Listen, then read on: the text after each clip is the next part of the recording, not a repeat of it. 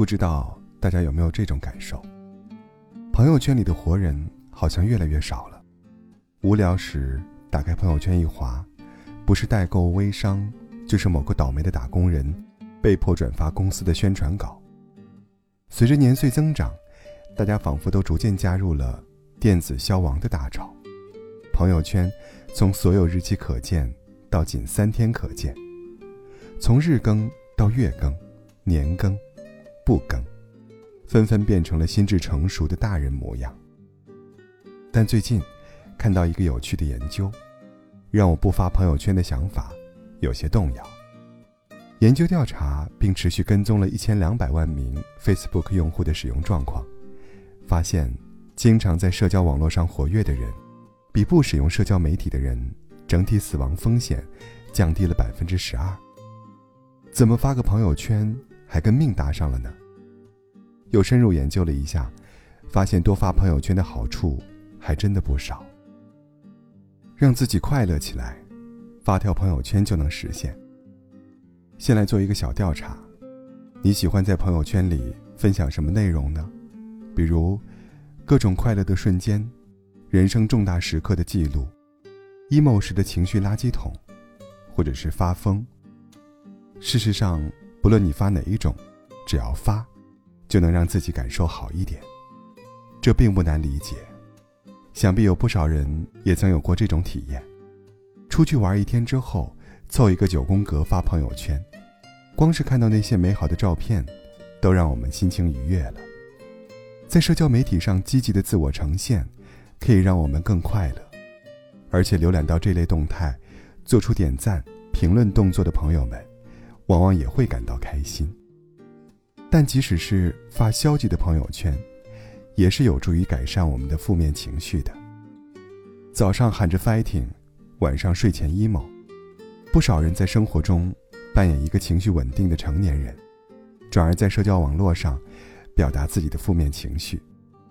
微博博主走饭，二零一二年自杀身亡后，他的微博已经演变成网友的树洞。直至今天，每天都有人在他的评论区里倾诉苦恼。这样做看似是在对空气说，但其实是有好处的。当我们选择把压抑的情感表达出来。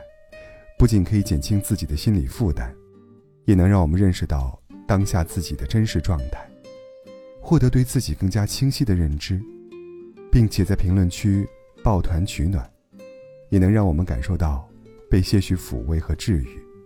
其实，我们并不孤单。从另一个角度来看，多发朋友圈也能反过来帮助我们发现美好生活。可能会有朋友觉得。每天的生活都是上下班两点一线，下班后也没有有趣的活动，没什么可以分享到朋友圈的。其实，不妨借着发朋友圈的契机，试着观察自己的生活，去感受生活中真切的事物。你可能会发现，生活并没有那么乏味，还充斥着不少美好的瞬间。随手点到一家好吃的外卖，看到一朵漂亮的云彩。路到小区里可爱的流浪小猫，刚到站就随之而来的地铁。发朋友圈，确实可以帮助我们挖掘到这些微小而快乐的时刻，提高我们感知幸福的能力。漫漫人生路，朋友圈也可以帮我们全记住。不知道你是否有这样一个习惯，隔一段时间会去翻看曾经发过的朋友圈。在这个翻看的过程中，会因为一段文字、一张照片，回忆起当时的事件和感受。那些快乐的朋友圈，会鼓舞到当下比较丧的我们；而那些迷茫和难过时刻敲下的朋友圈文字，又会让我们生出“轻舟已过万重山”的感悟。回过头来看这些朋友圈，他们仿佛是被封存下来的一个个时间胶囊。让过去的某个瞬间变成了永恒。我们借此可以回忆一路走来的点点滴滴。翻看过去的朋友圈，还能增强我们面对当下的勇气。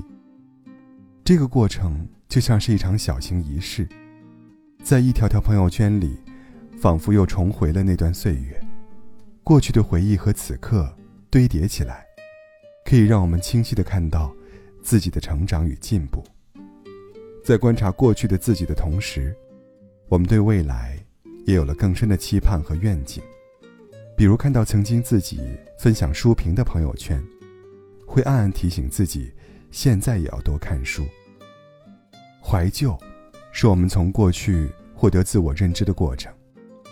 年末社交平台里，总会被朋友的各大 APP 年度报告刷屏，其实，也是一个道理。听了多少首歌，花了多少钱，吃了多少顿饭，还有一些时间流过我们的特殊时刻。或许我们已经不记得了，但使用的媒介，能帮我们对抗遗忘，让我们在不确定的当下，找到一份确定感。另外。发朋友圈还能交到好朋友。想必不少人有过这种经验。发朋友圈的时候总是格外谨慎，文案删删改改，每张图的摆放顺序来回调整。发布完盯着朋友圈通知的小红点，期待着朋友们的点赞和评论。这种想法很正常，因为发布朋友圈后收获的点赞评论，会被我们解读为。支持性行为能够缓解我们的压力和抑郁情绪，也让我们感受到被看见、被尊重、被认可，进而降低我们的孤独感。除此之外，多发朋友圈也有助于发展我们的人际关系。朋友圈是快速了解彼此的一个窗口，比如你和还不相熟的同事加上微信后，你发现。他发了一条去看某个脱口秀演员专场的朋友圈，而这个演员恰巧你也很喜欢，于是你们在微信展开了一次酣畅淋漓的谈话，从还不熟的同事，火速进展成同好了。当然，朋友圈除了能吸引到同频的人，也能帮助你筛选掉你没那么想保持关系的朋友。朋友圈也能增进你和朋友的关系。在朋友圈里自我暴露的行为，也是在向你的朋友透露出自己对他们的信任。如果对方能够给到你良好的互动反馈，就能让彼此的关系得以强化。C C 说，至今跟高中的朋友还在保持联系。我们在不同的城市工作，我时不时会去单独点开他的朋友圈，看看他日常都会做些什么。发了好看的照片，我就在评论区。吹吹彩虹屁，虽然不常见面，但总感觉我们都还在彼此身边。也有一些跟朋友彼此分享越来越少，而渐行渐远的故事。哥哥说，之前有一个很好的大学同学，毕业后他去了英国留学，两个人有时差，再加上彼此都忙，很少聊天。慢慢的，他在英国好多年，朋友圈也越来越少更新了。我逐渐感受到，我们两个人渐行渐远，不是因为远隔重洋，而是因为我失去了他的近况。不论你习不习惯用朋友圈分享生活，都希望你不要丧失分享的欲望。看到他人五光十色的朋友圈，或许你会感到焦虑，但其实，相比较真实自我，人们对外暴露更多的，其实是经过精心设计的理想自我。在熟人社交的朋友圈当中，很多人都倾向于展现自己良好的一面，满足自己被认可、被重视的需要。所以，也不必为他人精致的朋友圈感到焦虑。一地鸡毛的时刻，别人可能也不会发出来的。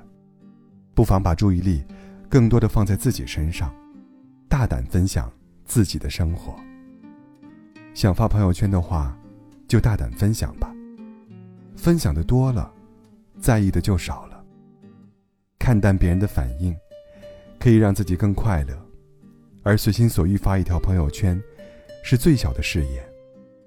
不妨试着发一点有瑕疵的照片，哪怕没有滤镜和 P 图，你觉得好看就可以。如果有人评论你变胖了，不如回复他：哪里胖？我觉得很好看啊。刻意训练自己看淡别人。你会发现，别人说什么做什么，都没那么可怕，都影响不到你分毫。另外，想发朋友圈但是有顾虑，可以拉一个小分组尽情发。不想应对通讯录复杂的社会关系，比如朋友、家人、同事，或者是一面之交的人等等，不妨试着分组发朋友圈。我们不需要向所有人袒露自我，只需要展示给想展示的人。在那些想要表达的时刻，就共享到这个小分组里，这样就不必担心会被评判，也不必焦虑无人回应了。如果不想被任何人看见，不妨发仅自己可见的朋友圈，把它当做一个树洞，快乐和不快乐的时刻都可以写下来，单纯记录自己的生活，本身也是有好处的。给生活以记录，而不是为记录而生活。别把发朋友圈当做一项任务，不一定要精致出片或者是九宫格，把朋友圈当做记录生活的日记本。在享受生活的时刻，顺便发朋友圈，再小的事，都值得被庆祝。也愿我们，都能收获感知细碎幸福的能力。祝你晚安。